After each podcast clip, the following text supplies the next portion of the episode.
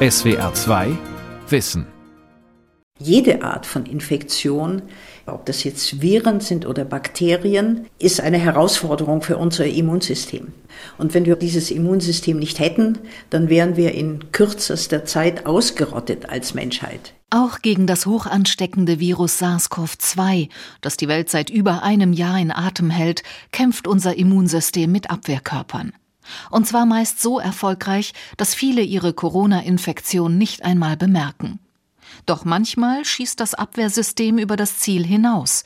Dann überflutet es den Körper mit Entzündungsbotenstoffen, Zytokine genannt. Und es ist dann so, dass die Krankheit, wenn sie also einen schweren Verlauf nimmt, dass es dann dieser Zytokinsturm ist, diese Entzündungsbotenstoffe, die den Körper einfach überschwemmen.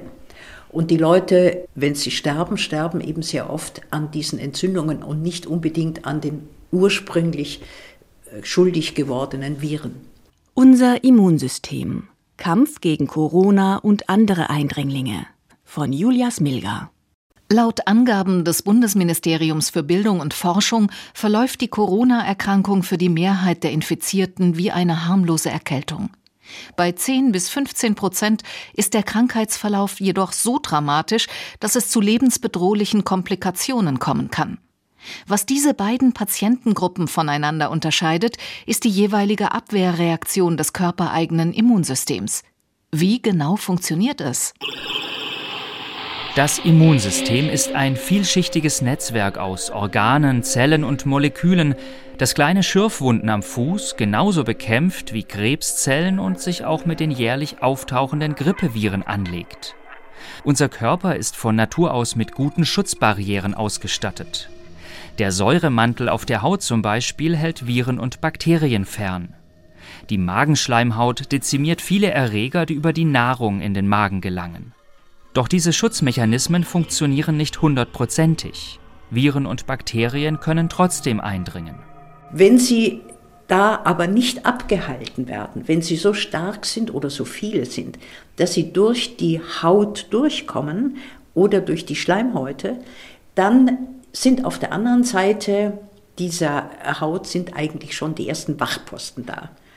Und das sind Immunzellen, die schlagen sofort Alarm, packen sich die Viren und gehen mit denen, gehen ist gut, fließen natürlich mit denen meistens zum nächsten Lymphknoten und sagen, wir haben hier einen Feind, schaut mal nach, ob wir den schon kennen.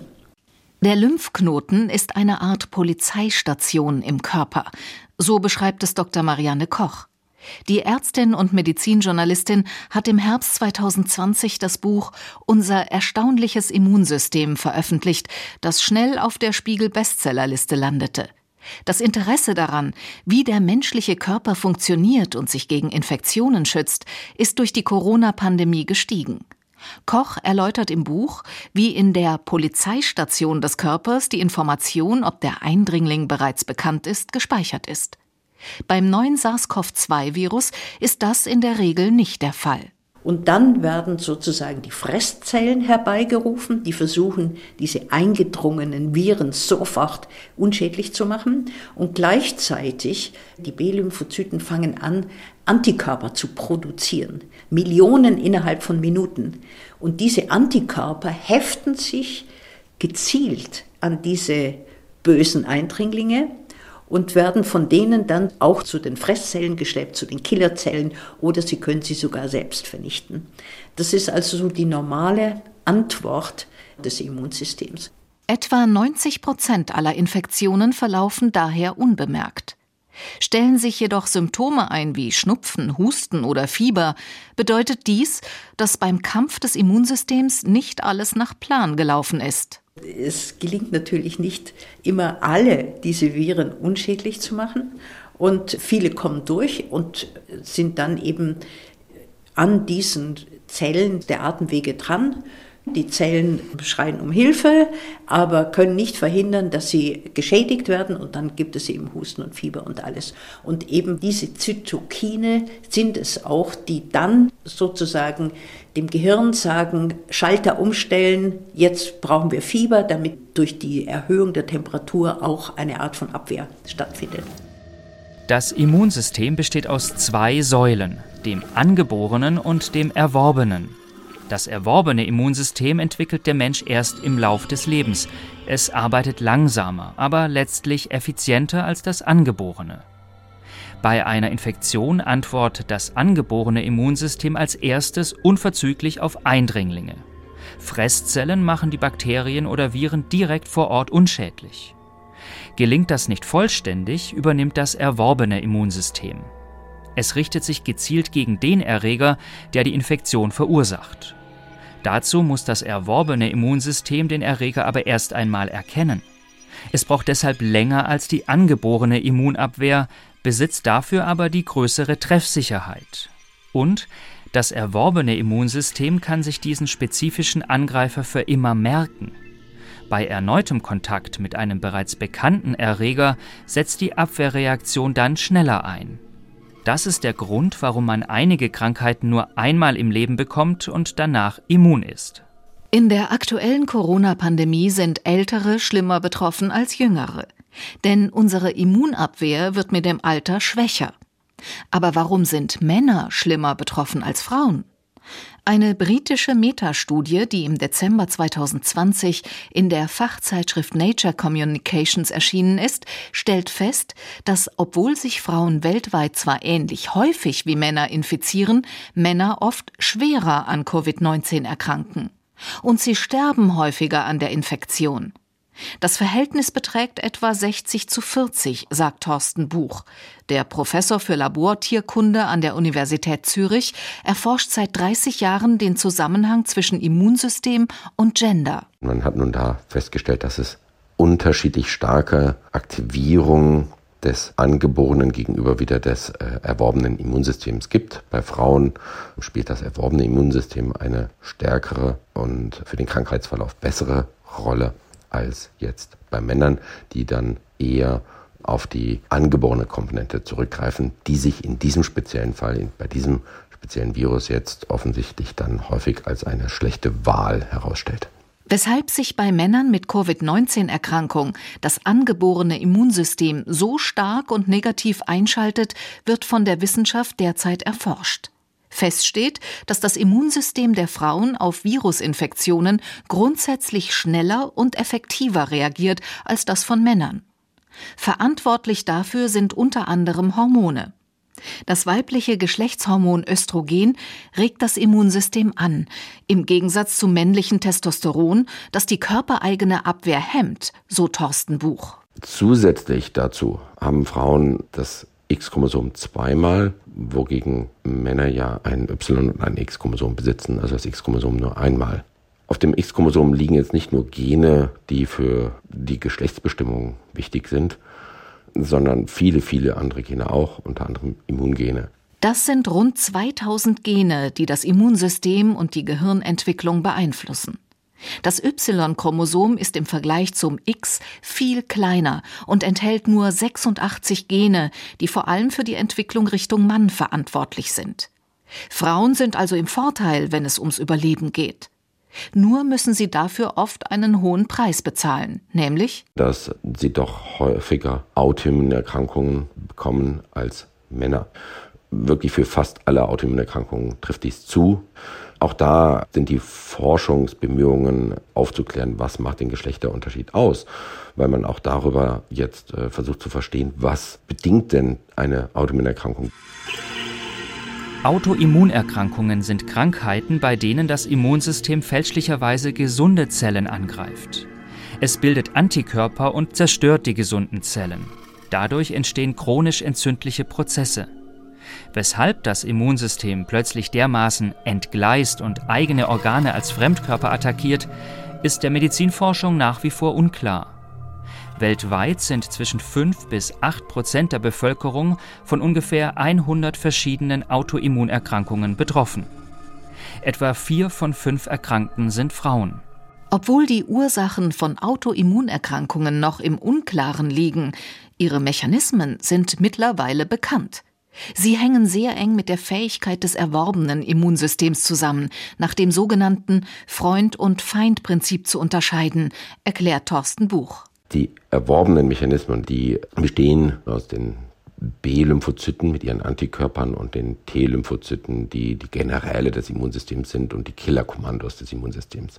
Und jede dieser Zellen hat also einen einzigartigen Erkennungsrezeptor auf der Oberfläche, der für Fremderkennung ist. Die Zelle weiß aber nicht, was dieser Rezeptor erkennt. Und das ist natürlich brandgefährlich, weil er kann natürlich auch etwas Körpereigenes erkennen und dann den Körper angreifen. Und wenn dann diese Zellen, die den eigenen Körper erkennen, äh, durch das System gerutscht sind, aktiviert werden, äh, dann können sie wirklich körpereigene Strukturen ganz spezifisch angreifen. Unser Immunsystem kann gewaltige Wirkungen entfalten. Wir haben also wirklich ein extrem komplexes System da vorliegen. Das ist brillant, weil wir Immunantworten gegen vollkommen unbekannte neue Erreger bilden können, wie jetzt SARS-CoV-2. Aber eben es kommt die Flexibilität mit dem Preis einher, dass wir Autoimmunerkrankungen entwickeln können. Niemand kann beeinflussen, ob im eigenen Körper eine Autoimmunerkrankung entsteht. Was man aber für sein Immunsystem auf jeden Fall tun kann, vor allem jetzt während der Corona-Pandemie, ist, es nicht unnötig zu strapazieren, sagt Marianne Koch. Ihr dringender Rat lautet, mit dem Rauchen aufzuhören. Weil dann die ganzen Atemwege bis hinunter in die Bronchien und in die Lungenbläschen chronisch entzündet sind und weil die Zellen der Schleimhaut nicht mehr die Fähigkeit haben, Eindringlinge da wieder hinaus zu befördern. Und wenn man zehn Jahre geraucht hat, dann sind die nicht mehr funktionsfähig. Der zweite Tipp der Medizinerin, Bewegung. Das heißt, wenn Sie eine halbe Stunde spazieren gehen in frischer Luft, dann haben Sie eine bessere Durchblutung des ganzen Körpers und damit auch eine bessere Blutversorgung des Immunsystems. Also Bewegung ist außerordentlich wichtig und eine halbe Stunde spazieren gehen ist so ungefähr das Minimum. Für die Funktionstüchtigkeit des Immunsystems spielt aber auch das psychische Gleichgewicht eine Rolle. Das Immunsystem hat auch eine sehr starke Beziehung zur seelischen Gesundheit. Das heißt, wenn wir unter starkem Stress stehen, ist das auf Dauer eine Schwächung des Immunsystems. Die Corona-Pandemie ist Stress pur.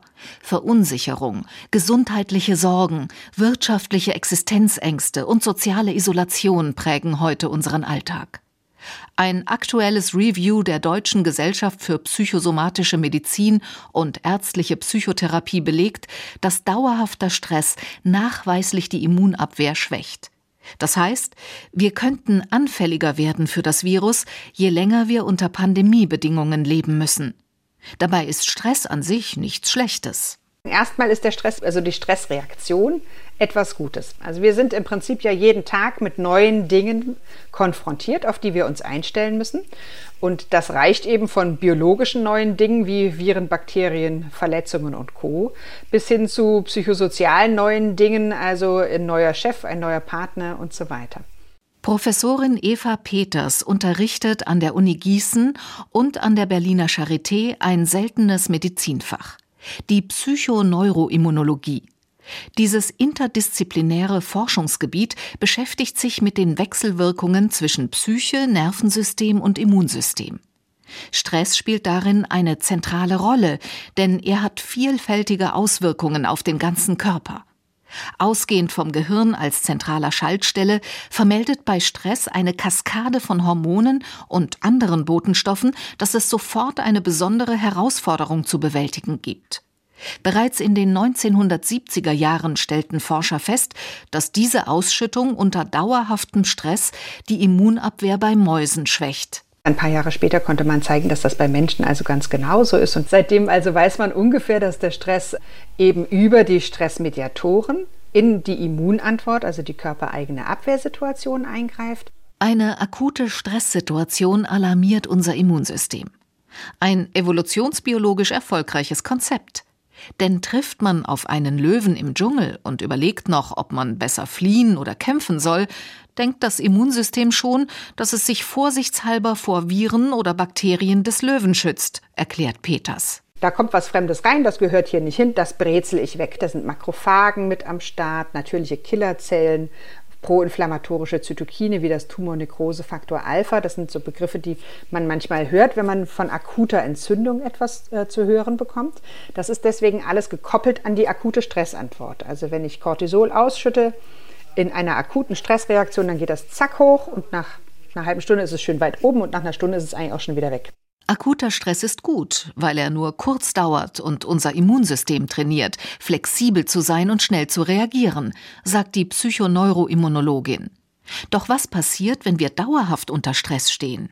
Wenn ich also immer wieder die gleichen Stresserlebnisse habe, dann kann ich irgendwann diese akute Stressreaktion schnell Adrenalin, schnell Cortisol hoch, schnell Neuropeptide, Neurotrophine ausschütten, schnell wieder weg aus dem System, kann ich die gar nicht mehr ausbilden. Die erschöpft sich gewissermaßen. Beim chronischen Stress wird das Cortisol zwar in geringerem Maß ausgeschüttet, dafür ständig. Das Immunsystem wird dadurch sozusagen fauler. Es weiß mittlerweile, dass nichts Neues mehr kommt.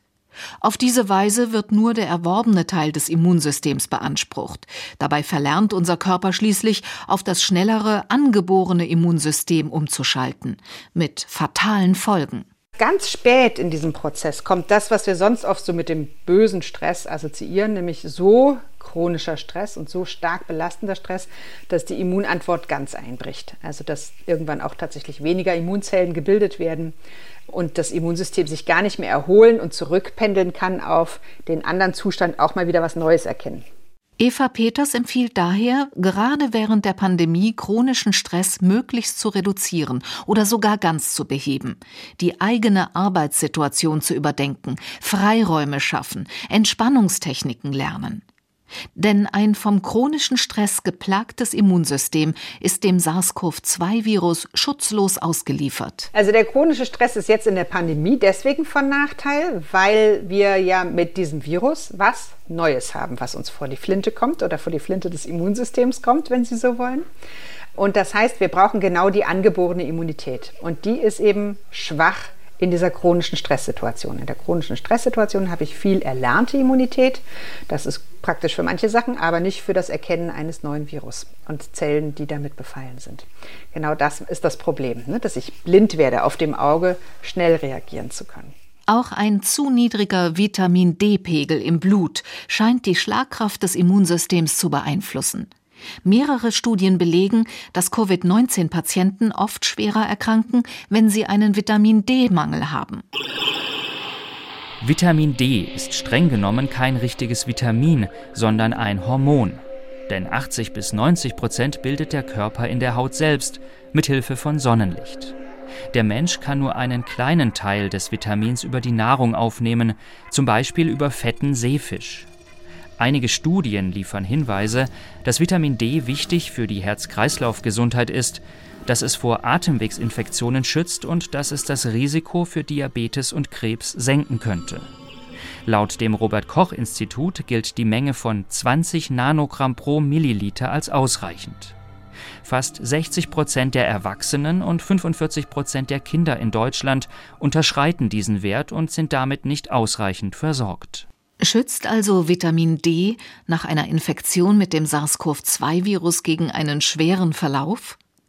Dazu hat der Ernährungsmediziner Professor Konrad Bisalski von der Universität Hohenheim im Juni 2020 eine Studie veröffentlicht. Der Anlass, die Arbeit zu schreiben, war die Beobachtung, dass bei den Krankheiten, die den Covid-Verlauf ernster machen, das ist starkes Übergewicht, hoher Blutdruck, Diabetes.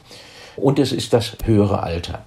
Menschen mit solchen Erkrankungen haben ganz offensichtlich ein höheres Risiko für schwere Verläufe. Was alle diese Menschen gleichzeitig aber aufweisen, ist ein sehr niedriger Vitamin D-Status. Es sei zwar noch nicht klar, ob der niedrige Vitamin D-Status eine Folge der Covid-19-Erkrankung ist oder die Ursache für einen schweren Verlauf, so Bisalski.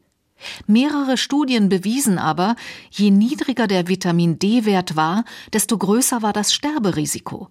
Erhielten die Patienten hohe Dosen Vitamin D zu Beginn der Krankheit, hatten sie bessere Chancen zu überleben. Man hat untersucht Teilnehmer, die vor der Covid-Erkrankung bereits hochdosiert Vitamin D genommen haben. Dann hat man solche untersucht, die bei Krankenhausaufnahme eine Hochdosis bekamen und hat sie mit denen verglichen, die kein Vitamin D bekommen haben. Und da war eben auffällig, dass die, die keins bekommen haben, deutlich häufiger schwere Verläufe hatten als die, die es in der Klinik bekommen hatten. Und die hatten noch mal etwas mehr schwere Verläufe als die, die vor der Erkrankung die 50.000 Einheiten genommen haben. Das heißt, offensichtlich hat diese Hochdosis einen Effekt auf den Verlauf. Doch die Studienlage zur Wirkung von Vitamin D ist umstritten. So sah die Deutsche Gesellschaft für Ernährung im Januar, nach Sichtung aktueller Studien, keinen Beleg dafür, dass Vitamin D das Sterberisiko bei Covid-19 senkt oder schwere Verläufe verhindern kann. Eine Empfehlung, Vitamin D-Präparate einzunehmen, könne nicht ausgesprochen werden. Jahrelang habe man bei Vitamin D ausschließlich an Osteoporose und Knochengesundheit gedacht, sagt Konrad Bisalski. Das SARS-CoV-2-Virus habe den Anstoß dazu gegeben, seine Bedeutung für das Immunsystem neu zu erforschen. Erste Ergebnisse Vitamin D sorgt dafür, dass das Immunsystem nicht über das Ziel hinausschießt. Immunreaktionen verlaufen, wenn es um die Bildung von Abwehrstoffen geht, die das Virus zerstören oder die Zellen, wo es drin ist, wie eine Waage. Das heißt, es wird zunächst mal ganz heftig werden solche, solche Stoffe produziert und damit die jetzt nicht überschießend auch gesundes Gewebe zerstören oder zu viel Gewebe einfach zerstören, gibt es eine Gegenbalance. Die ist antientzündlich. Und das muss man sich wie eine Waage vorstellen, die ständig auf und ab kippt. An genau dieser Stelle spielt Vitamin D eine ganz wichtige Rolle, indem es sowohl den proentzündlichen als auch den antientzündlichen Bereich mitregulieren kann. Konrad Bisalski warnt ausdrücklich davor, auf gut Glück einfach Vitamin D-Präparate zu schlucken. Zum einen schützt Vitamin D nicht vor einer Coronavirus-Ansteckung und zum anderen müsse man seinen Vitamin D-Wert vorher genau kennen. Es wäre meine Empfehlung, den Hausarzt aufzusuchen und den Vitamin D-Status bestimmen zu lassen. Das gilt ganz besonders für Menschen über 65, da in der älteren Haut die Vitamin D-Bildung nicht mehr so gut funktioniert wie bei jungen Menschen. Und je älter man wird, desto schlechter funktioniert sie. Und das gibt mir in zweierlei Hinsicht eine Sicherheit. Es gibt mir die Sicherheit, ob ich genug habe. Und es gibt mir im zweiten die Sicherheit, wenn ich zu wenig habe, wie viel ich nehmen sollte, um meinen Status möglichst zügig zu verbessern. Neben der richtigen Menge an Vitamin D stärkt auch eine gesunde Ernährung das Immunsystem. Denn Übergewicht kann zu einer Reihe von Erkrankungen führen. Es ist zudem ein Risikofaktor für Covid-19. Die Ärztin Marianne Koch rät in ihrem Buch über das Immunsystem daher, mit Hilfe einer gesunden Ernährung die Bildung von Fettablagerungen im Körper zu verhindern. Das Übergewicht hat den großen Nachteil, dass es fast immer auch in diesen äh, Fettpölsterchen zu Entzündungsvorgängen kommt, die wiederum das Immunsystem auch betreffen. Frisch gekochtes, ballaststoffreiches und zuckerarmes Essen ist das Beste, was wir für unseren Darm tun können.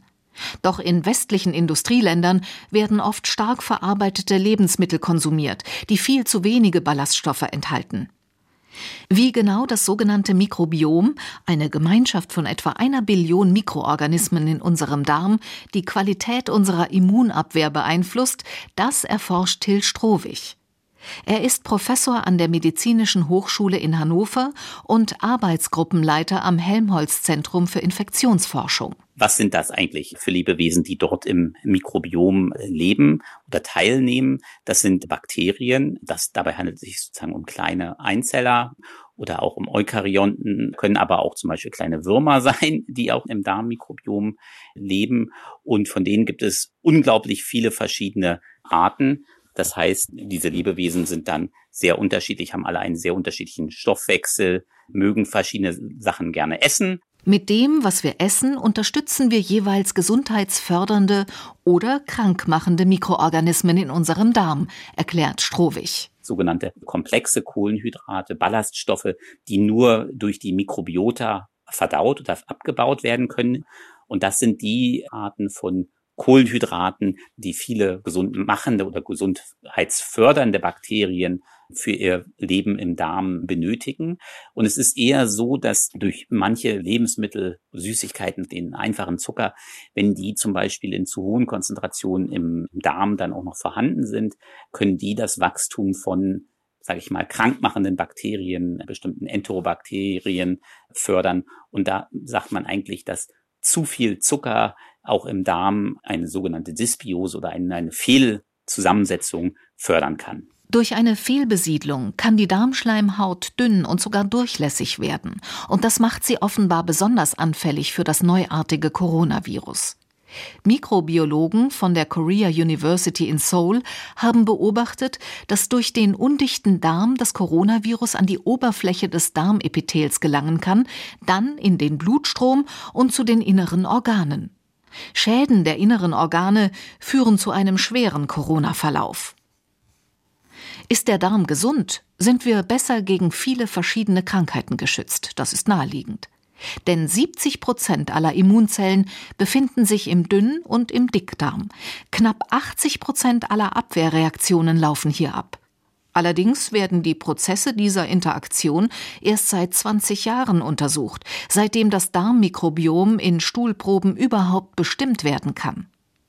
Welche Zusammensetzungen ausschlaggebend für die Immunregulation sind, das sei bisher erst ansatzweise bekannt, bedauert Till Strohwig. Was jetzt aber ein gesundes oder ein ungesundes Mikrobiom ist, ist noch sehr schwer zu definieren. Das heißt, dadurch, dass die Mikrobiota sehr individuenspezifisch ist, sehr unterschiedlich zwischen verschiedenen Menschen ist, lässt sich es sehr schwer bestimmen oder bestimmt sagen, das ist ein Mikrobiom, was krankmachend ist oder möglicherweise nicht genügend Funktion hat, um die Gesundheit zu fördern. Unser Immunsystem ist komplex. Viele erhoffen sich neue Erkenntnisse darüber, wie die einzelnen Teile zusammenwirken. Denn sie könnten zu neuen Therapien führen, zum Beispiel im Kampf gegen Krebs. Erste Erfolge mit der sogenannten Immuntherapie, bei der das Immunsystem durch Tricks dazu gebracht wird, Krebszellen zu bekämpfen, sind bereits erfolgreich. Und auch psychische Erkrankungen wie Depressionen werden von immer mehr Wissenschaftlerinnen und Wissenschaftlern daraufhin erforscht, ob ein entgleistes Immunsystem die Ursache sein könnte. Jeder Einzelne kann sein Immunsystem trainieren und stärken. Was in Pandemiezeiten gilt, gilt eigentlich immer nicht rauchen, frisch zubereitete Nahrung essen und viel Gemüse und Obst, sich täglich an der frischen Luft bewegen, damit möglichst die Durchblutung des ganzen Körpers und damit der Immunzellen verbessert wird. Marianne Koch, Ärztin und Buchautorin, weist außerdem auf die Psyche hin. Positiv denken, Mut haben, also auch die Seele ein bisschen streicheln, weil die Seele ist ganz wichtig für ein positiv gestimmtes und tüchtiges Immunsystem. SWR 2 Wissen. Manuskripte und weiterführende Informationen zu unserem Podcast und den einzelnen Folgen gibt es unter swr2wissen.de.